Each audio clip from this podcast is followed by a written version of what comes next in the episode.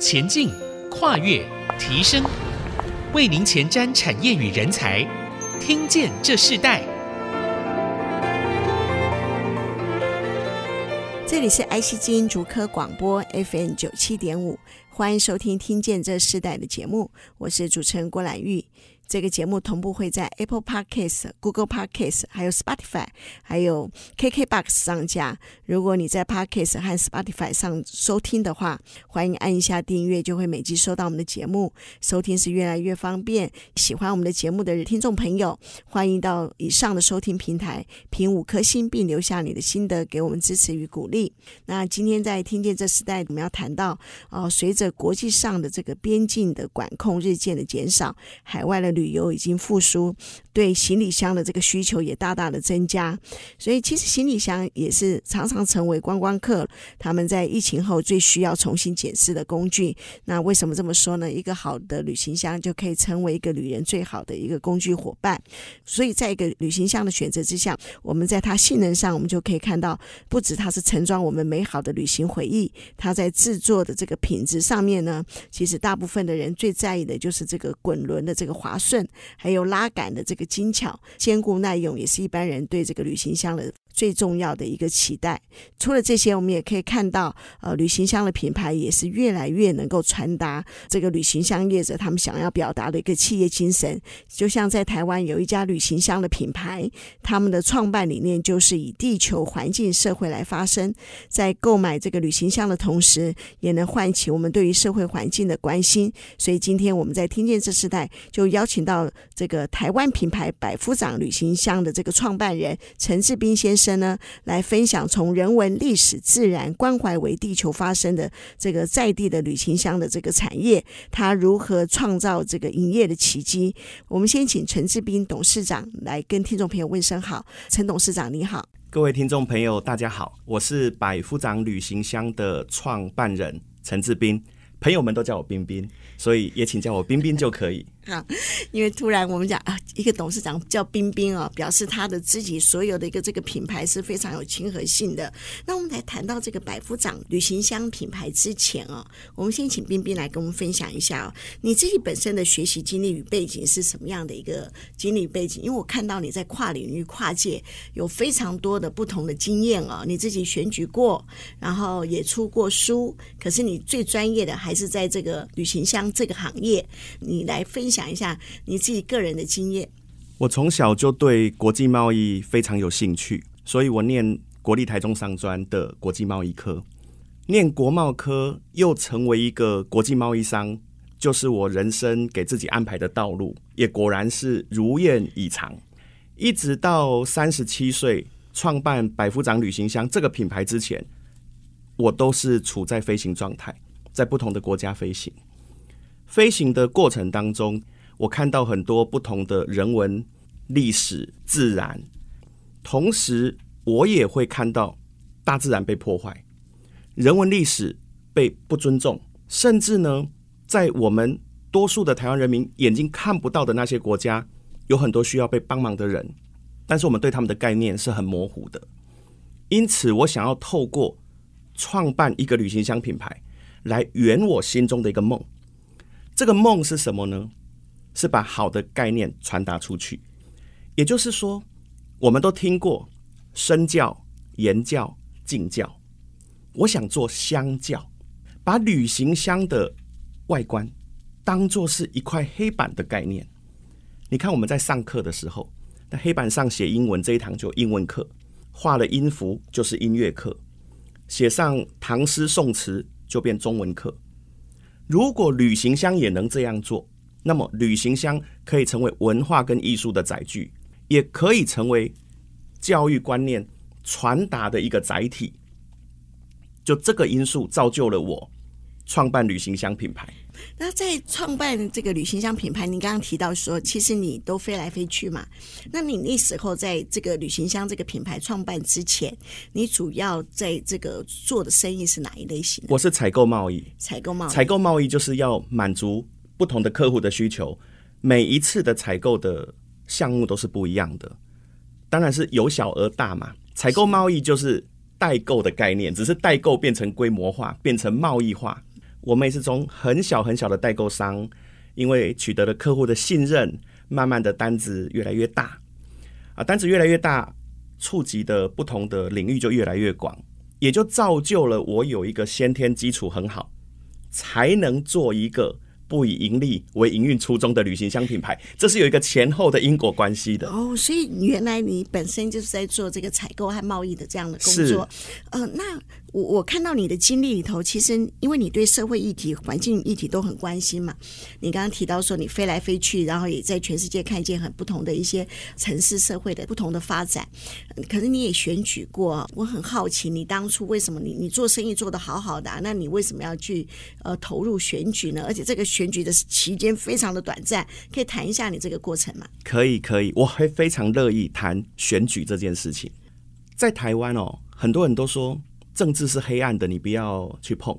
但是就因为这一句话，给了我不同的反思。我是一个品牌创办人嘛，我在事业上已经非常稳定，腾出手脚来，我能做的是什么？来照顾曾经照顾我的国家，来照顾曾经照顾过我的家园。来保护曾经保护我长大的土地，这是为什么我要投入选举参选。第二个点呢，我一直都希望不要投入大量的金钱在政治的活动上，因此我只花了七十万元拿到三千多票。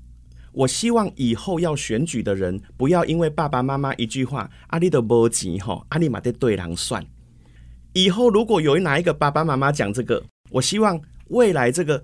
希望可以为国家奉献心力的孩子，比我们晚出道的孩子，他能把我的例子拿出来给他阿爸跟他阿布看一下，说：“吼，阿妈我这个旅行箱的老板呐，啊姨妈我堂啊开大钱，但是伊德不安尼走，他就讲理念，不要花很多钱。参选是比脑袋、思维、逻辑，不是比口袋、人脉跟人情。所以我在参选的时候，我跟我的朋友讲，你不管跟我多好。”你一定要看我的证件，认同我，为国举才，你才投给我。哪怕我们有再好的关系，如果我不是一个可以给国家带来正面力量的人，你不要选给我。我是按这样的逻辑在做事。另外呢，我要附带一提，我觉得在政治上要有客观的提案者。我想成为那个客观的提案者，因为我不是政治人物，我没有政治背景。我想把我在外国看到的。人生的经历当中看到的，我认为我的国家不足的，我要把它提出来。可是如果不参选，只是我们两个茶余饭后，只有透过参选，透过公共的平台，透过一个公众的文书表列出来，它才能够成为一个正式的提案。这是我的想法。是，所以那时候你的提案是什么？我提出了十大政见，当然有国家的形态上。呃，有生活上，也有在教育各方面相关。我来讲一个可能在网络上比较容易被搜寻到的，就是陈志斌当时提出了国道的最内车道，也就是超车道，开放速限到一百六十公里，快车道开放到一百三十公里，而且任何的车辆只要能够从你的右边过，你就算违规。因为我们在台湾的这个驾驶习惯。靠右就是慢车，靠左内车道就是快车。如果你行驶在国道上的最内线，照理说你应该正在做超车这个动作。超车结束，你就应该回到快车道，而不是超车结束还在占用超车车道，这会造成后面整个大堵塞。不要小看一台龟速车塞在前面，快速道路就是你快点上去，快点下来，效率运用。一台车子塞住了，后面一两百个人为了这个人，所有的事情都慢下来。所以我特别讲到这个交通。另外呢，我还有提到夜间要开大灯，要严格取缔夜间跟雨天不开大灯。其实，在很多国家，下雨你就要开大灯了，这是用路的安全跟意识。也就是说，我觉得我们台湾国民素质很好，教育水平都很高，可是就生活。当中有一些小习惯还没跟上来啊！如果这一点再跟上来，台湾会更好。我想当这个提案者。是二零二零年他在选立委的时候，曾经做过这样子的一个是的跨界啊，也是真的是跨领域的一个选举。那在这样过程中里头，你觉得这个从政的一个过程，对你现在企业经营的品牌有什么样的更大的帮助吗？每次一谈到竞争，我们都会想到是不是同业的竞争啊，或者是后发品牌的竞争之类的。但是在我的观念里头，我一直都认为不拿旅行箱、拿手提袋出国的人才是我的竞争者，因为我根本压根我的观念就是要共荣共利。只要你买旅行箱，跟我买也好，跟其他品牌买也好都没有关系。你要养成这个习惯，你早晚会买到我的，就怕你不买。所以，任何人出国，不管跟哪个旅行社报名，旅行箱都是附属产物。我就是最担心那一种什么都不出国，就只想呢啊，我今天就哪里都不要跑，我也旅行箱都不拿了啊，那个不行，我们一定要激起他玩乐的欲望。只要他出去玩，我们就有机会。大环境好，我们就好。我希望能够成为创造环境的人，因为环境好了，这生态就好。我们也是生态的一环。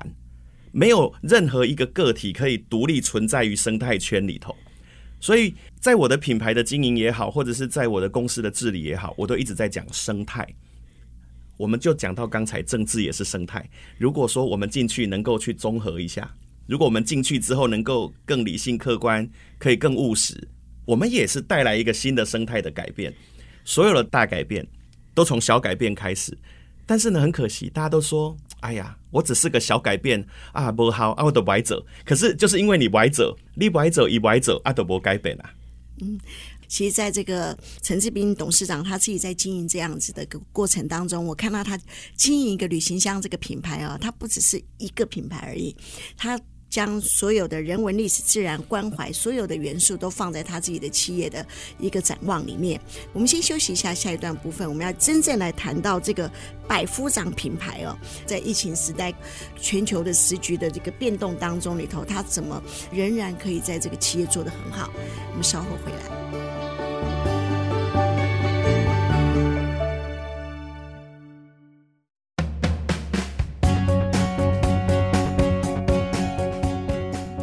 欢迎回到《听见这时代》，我是主持人郭兰玉。今天在《听见这时代》节目现场，我们邀请到来宾是百夫长品牌的创办人陈志斌啊，斌斌董事长来到我们节目。这个百夫长这个品牌，它应该。标准的念叫做 Centurion，啊，它这个百夫长这个品牌很特别，因为其实如果一般人对这个呃稍微有研究一下，它是一个罗马军阶，对不对？一个军阶的一个一个名词。那当初你为什么会想要用这样的一个名词来创办这样子的一个品牌的概念呢？有一句话说，品牌就是品牌创办人灵魂的延伸，所以一个品牌如果它不是商业品牌的话。就像我这个不是商业品牌，一定就是创办人的灵魂的延伸。在我的学习历程里头，我喜欢历史。东方的古老帝国叫秦帝国，西方的古老帝国叫罗马帝国。这两个帝国因为交通上彼此不知道彼此的存在，可是很凑巧的，不管是秦帝国或是罗马帝国，都有一个最小最小的军阶叫百夫长。百夫长他小到多小呢？他就是一个管一百人的官而已，这够小了。可是为什么他那么重要？因为当时的教育不普及，文字不普及，通讯不普及，所有帝国的政令要一层传过一层，传到让最下面的人知道很困难。因此，百夫长很重要。他很小，但是他要分配粮食，他要明断是非，他要分配工作。还要排解纠纷，还要传达政令，你看他多忙。他很小，但他很重要。我希望我的品牌命名 Centurion 百夫长。我也不是第一个旅行箱品牌啊，还有前行者啊，以后会有后追者啊。可是我希望，我不管规模大或小，我都是业界的一个重要的关键存在。我希望旅游业界也好，旅行箱产业界这个扣在一起的这一环。因为我的品牌更美好，后来我也做到了。百夫长是办教育的品牌，不只是一个旅行箱。我说过了，是意念、文化跟思维的载具，这一点我做到了。嗯，所以那时候你你用这个来做这个命名的时候，你特别有提到你不以盈利为目的，原因是什么？你你明明就是个生意人啊！好，我我确实是个生意人，我确实是在我的贸易过程当中、采购过程当中，我累积了我的财富。但这个是我的贸易公司，我的旅行箱品牌之所以可以不以盈利为营运初衷，是因为我有我的母体来扛住这个载具。就好像说，我做生意做得不错，我想来办个教育啊，办教育不是为了赚钱，是为了被教育，好，为了教育。当然，卖货就会赚钱。那我们怎么达到所谓的不以盈利为营运初衷？旅行箱卖出去有获利，我们把这个获利呢囤在一旁，来发行一些有纪念价值、有宣传意义的主题旅行箱，我来讲一个系列，叫做“台湾濒临灭绝物种”系列。这个系列的旅行箱，我们的销售价格是低于我们的生产的成本，我们就把我们的利润消耗在这里。也就是说，卖货是赚钱的，但是我们把盈余去做了另外一件有意义的事情，把它消掉，最后呢是不赚钱的。只是说，我们并不是。卖东西出去不赚钱，而是我们要创造收入来创造另外一个值得被关注的领域。我们要先创造收入来创造另外一个值得被宣扬的领域。我我发觉这个冰冰很有一个很特别的热情。我曾经就看过他们的旅行箱里头有这个樱花钩吻龟，对不对？对对。哇，那其实他这种。这种品牌到国外的时候，你看到这个旅行箱特别亮眼，可是他说这样子的成本其实并没有真正的获利。那你真正的经营策略是什么？在第一段有谈到旅行箱教育这个相较嘛，哈，相较，因为那这个教育的概念跟你的企业策略怎么合在一起？我都会告诉我的工作人员，你们今天来上班不是卖旅行箱，各位今天一起工作是改变世界。从改变台湾的一个产业开始，我们选择的产业为什么是旅行箱？因为旅游这件事情对多数的台湾人来说特别重要，而且旅行箱的外壳，如果你没有给它一个主题，永远就是红黄蓝白黑，好像是浪费了一个频道一样。如果你把旅行箱当作是一个频道，当作是一个媒体，你把旅行箱当作是一个平台。那我们可以放什么东西上去？就是我们要思考的。台湾的教育、基础教育各方面都很好，但是我们很自由，大家天马行空的想。这时候如果有企业界的人出来带动一个方向，哪怕是一个小方向，我都希望可以得到共鸣。我的前辈告诉我：“阿斌啊，卖旅行箱吼，唔免这么麻烦，你做欧式的都赚钱啊。”但是我告诉这些前辈们。啊，那要做欧式的我都不爱做啊，因为我做贸易都赚钱呀。我做旅行箱不是为了钱来的，我希望能够为我的家园贡献一份心力，这是我真正内心的初衷。可是旅行箱对我来说是最好的选择。我们要做风险评估嘛，别忘了我是贸易商，万一卖不出去，我还能送客人。可是很幸运的，我们得到认同，货卖出去了，钱也赚进来了。我们把利润又拿去做其他的公益事业的宣传，这就是我经常觉得，只要你是好的出发点，一定会被看见。越多人走在一起，这股力量就越大，你就会更有信心。嗯。我看到百夫长旅行箱，其实它的价格在这个业界也是并不便宜的，嗯、算是中高价位，是对不对？那你你刚提到说，哎，其实也受到企业的肯定。你刚也也提到你有主题式的，你觉得最大的挑战是什么？我可以说，我们没有面对任何挑战。我非常骄傲、自豪的说这一句：我们在做的这个区块是整个旅行箱产业不做的。因为我们跟 Apple、跟 Nike 一样没有工厂，我们就是个品牌。台湾有很多代工厂老板是旅行箱的代工厂老板，就是我刚才所说的前辈们。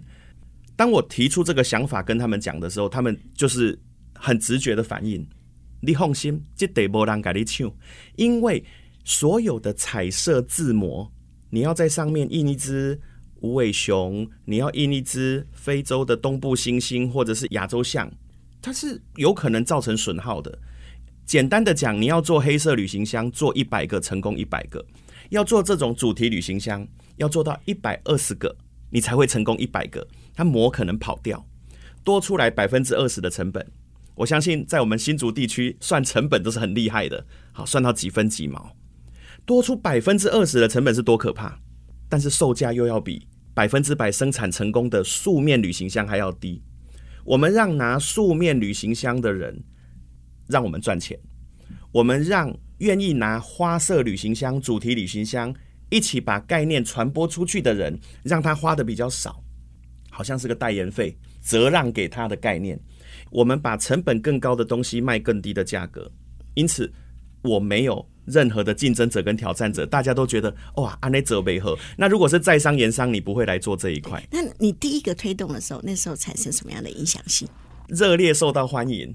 就是一夕之间，我们的团购还有网购就突然得到共鸣。我们第一个推出的其实是濒临灭绝的动物系列，是根据国际自然保育联盟每年会有一个红色名单 （Red List）。这个红色名单告诉你什么物种今年最危险，我们就先把二零一五年的物种拿来发。品牌是二零一五开始，一推出之后。一个晚上好多讯息进来，因为我们是开 Google 表单团购嘛。本来想说，哎呀，不知道有用还是没用，可是没有想到很多部落客啊，很帮忙帮我们宣传，就是这个品牌很棒啊。呃，希望大家一起来关注环境，我们就得到很好的成绩。所以原来你本来设定不以盈利为目的，可是没想到哇，其实这个环境议题就是一个最夯的议题，对，就受到了很大的回响，对不对？是是，我们有自己的设计师。对我们到现在，百夫长已经发行了两千多款主题旅行箱，都是我们自己的设计师，版权的持有人就是我个人，哦，因此没有专利的问题。所以你们完全都是用自己设计出来的。对，我们一定要自创，只要是公众议题，我们一定自创，除非是联名款。我们跟呃刘德华、罗志祥这种大明星，包括台湾有名的时尚杂志《Vogue》都有联名。啊，这个联名款就是由他们来提供图样样式给我们。如果是主题款，讲公共议题、讲社会议题、讲以地球概念的议题的，我们都是原创。哇，我我觉得这个是一个非常有智慧的一个品牌策略哦。那我看全球疫情这样子的一个发展的同时，他竟然出书哦。我们下一段回来，我们来谈他为什么后来也要做《百夫长攻略》这样子的一个输入，这个跟他的企业品牌的全球发展有什么样的关系？我们稍后回来。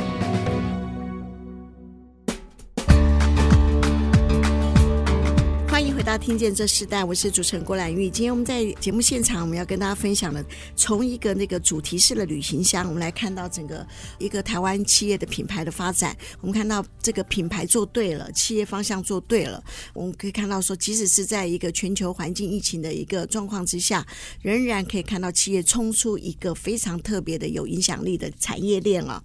那我们今天跟我们一起分享的来宾就是百夫长品牌的创办人陈志斌。在这样一个过程中，你们。旅行业都停了，好像也没有影响到你们的这个品牌发展，是不是可以谈一下？然后，甚至在这个过程中，你也出书，出书的理念是什么？这一段我可能要分为三个解答。第一个就是有关于我们花花绿绿的旅行箱，第二个是在疫情，第三个是出书。呃，旅行箱的失窃这件事情很少人去聊，可是你要知道，越花的旅行箱越不会失窃，尤其是到欧洲。欧洲是全球旅行箱失窃率最高的地区，旅行箱越花，他要偷你的成本就越高，因为容易被发现。也就是因为这样子，百夫长旅行箱的失窃率，只要是拿主题款，第一，你爱了地球，爱了环保，爱了海洋跟动物，你买了我的旅行箱，还减低了旅行箱被偷走的风险。这应该就是善有善报了哈。那第二个呢，有关于疫情。疫情对旅行箱产业来说就是停止呼吸。旅行箱是跟着旅游业走的，旅游好，旅行箱就好；旅游不好，旅行箱就跟着停下来。呃，没有第二个答案。所以我经常告诉我的同业们，我们以前是靠旅游业的蓬勃发展来照顾我们。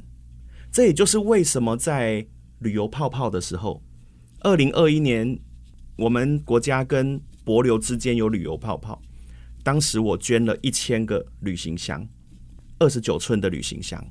不管你跟哪一个旅行社报名，请跟旅行社老板说一下，来联络我，我要送你一个二十九寸的大型旅行箱，一个全新的。我认为这是国民外交。不过很可惜，当时可能因为疫情严重，大家会怕，所以没有推得很好。可是我觉得我尽力了，我已经做了我的能力范围内能做的了。旅游是一定会回到正常，但是要有人起头，起头的人要付出更高的成本跟心力，你要一股热情。我知道很多人没有动，大家都想等环境稳定下来才动，但是那不是我的个性。我觉得以前旅游业照顾我们很多，旅行箱产业能够反馈给旅游业的时候，我希望我是第一个跳出来反馈的，所以我当时做了这件事情。旅游慢慢要好起来了，以最近来看，我们的这个零售也渐渐的比较有音讯了。你能够想象吗？以前一年可以卖好几万个旅行箱，在疫情的时候，我们曾经六个月是挂零。不过还好，不以盈利为营运初衷嘛，所以挂零只是一个现象啊，并不会对我们造成很多的困扰，是并不会。现在我要讲到有关于《百夫长攻略》这本书，人在忙碌的时候，我是真的是每天都在开会，不会有时间出书，只有三级警戒把我关在家里。我每天看着我曾经累积下来的文案，我突然想，我来写本书好了，因为在出这本书之前，有太多写商业论文的 EMBA 的同学来我们公司参访，也有来访问我，有关于企业啊、品牌啊等等各方面。不如我来出一本范本给你们参考。我脑海当中闪过这个念头，我来出一本很简单的导览跟指引，让你们一看要写论文的，一看你就可以知道，甚至以后要经营品牌的。后辈，我不吝啬的把我的秘密都告诉你们。反正我做这个不是为了赚钱，希望你们也可以套用我的模式，给你的事业带来什么好处。我总想着就是，到底我们能够给别人带来什么好处。所以这本书基本上就透露了我们怎么用最短的时间在业界站稳，我们怎么样用最低的成本做好品牌的宣传。我们怎么样用最简洁的叙述把品牌的故事讲出去？还有我们的目标客群怎么设定？我们怎么跟目标客群沟通？我们在跟目标客群沟通的时候，我们怎么让他成为我们的品牌的传递者？我把这些东西都写在这本书里面，因此我把它命名叫做《百夫长攻略》，希望看到的人有所帮助。所以，其实一个品牌的这个经营的这个成功关键啊，你把这个整个以你自己的事业来做一个实际的范例，把它做出来。那在面对这个整个大环境的改变，你说你曾经有六个月都挂零零，对不对？零。那那时候你呃，你怎么让你的团队他们可以稳定下来？那你你怎么去想你应该怎么做呢？如果没有业绩是我造成的，我不能接受的。如果没有业绩是因为环境造成的，我们要了解这个是不是可控或不可控。当时是疫情，疫情是不可控的。我与我的工作团队，我们都明白，这没有任何人做错一件事，只是大家在心态上，我们怎么走过这一段。因此，我与我的同仁们，我们就开始分头去学习。大家想学什么？以前想去哪里？你没有那么多时间陪家人，都一定要趁这个时候。我告诉他们，疫情的发生只有两个结果嘛，一个是人类灭亡，一个是病毒灭亡嘛。那人类灭亡看起来几率不大，病毒灭亡看起来是必然发生啊。既然是这样，它一定有结束的一天。当这个事件发生的时候，你能不能够有效的做时间的转换？你能不能有效的把这个时间拿去做一些以前你想做而没有机会做的事情，或者是你储备能量来面对下一波的高峰？我们办公室的所有的同仁都在上课，当然经费是我来出。有的人去学画画，没关系，你讲得出来就可以。那时候领半薪嘛，好啊，领半薪就是没有业绩是事实嘛，也符合相关单位的规定嘛。啊，有去学。调酒的，有去上各种的什么营业员的课程的，各种的都没关系。也有去上葡萄酒课的，都可以。你去学一门技能，你去考一些证照，反正公司出钱，希望强化你的个体。我们的工作人员越强，我们的团队就越强。疫情结束之后呢，会少掉一部分的同业，这自然淘汰论嘛。那那个时候我们要怎么样给客户更多东西？就是趁现在大家来学习，我们就这样过来了。是，我觉得这是不容易的。那我们在这个节目最后，我们要请冰冰董事长啊来跟我们分享，你觉得一个好的旅行箱最重要的要素是什么？很简单，我一个字就讲完了，轻，就是要轻。我想跟各位听众朋友报告，百夫长旅行箱都是拉链的版本，我们都做塑料，是百分之百纯 PC。会有很多人问我，你为什么不做铝的啊？比较坚固啊？你为什么不做钢条啊？比较耐撞啊？旅行箱不是让你拿来撞的，是让你使用、装载。所有的物品都有坏掉的一天，但是你要去想一件事情：每一个旅行箱，我只要比其他的品牌少掉一公斤、两公斤。一架飞机里头有三百个人。一个人少一公斤，那就少三百公斤。你飞美国就是三百公斤，少了十几个小时的油耗，那是多少碳排？我们讲环境。第二个，我们讲自己。很多人基建，因为旅行箱太重拉伤。有的人喜欢用很重的旅行箱，可是他没有注意到，对于自己来说，它是长时间的运动伤害。如果你是一个普通的旅游者就算了，万一你是一个经常要出差的人，这件事情很重要。第三个面向，在机场整理货运的这些工作人员，他要拿这么重的超重的旅行箱，我们站在他的角度为他想。如果我们可以保障我们自己的旅行箱在合格的合规的重量里头，我们也相对保障另外一个陌生人他的工作的尊严跟安全，还是需要轻。有很多孩子买旅行箱给爸爸妈妈。老人家真的不要再折磨他们拿那么重的东西了，所以给他们一个最轻的旅行箱，教他们怎么收纳，这是最好的。所以不管是家里来讲，自己来讲，整体环境来讲，一切的要件就是轻，越轻越好。嗯，所以呃，我们看到从一个旅行箱来看，它可以看到一个品牌的经营，也可以看到一个生活的一个方式哦。那我们今天非常谢谢这个百夫长品牌的创办人陈志斌斌斌董事长来跟我们分享。我们也希望下次有机会，我们再邀请陈志斌董事长来跟我们分享。谢谢大家，再见。节目最后呢，我们要播报一个讯息、哦，这个 IC 之音从十二月起就有隆重制播的一个全新节目，叫做《国际临界点》，它是由 Digitize 的总编辑巫林祥主持，深入访谈各个领域的学者专家，进行全球产业与地缘政治的对话。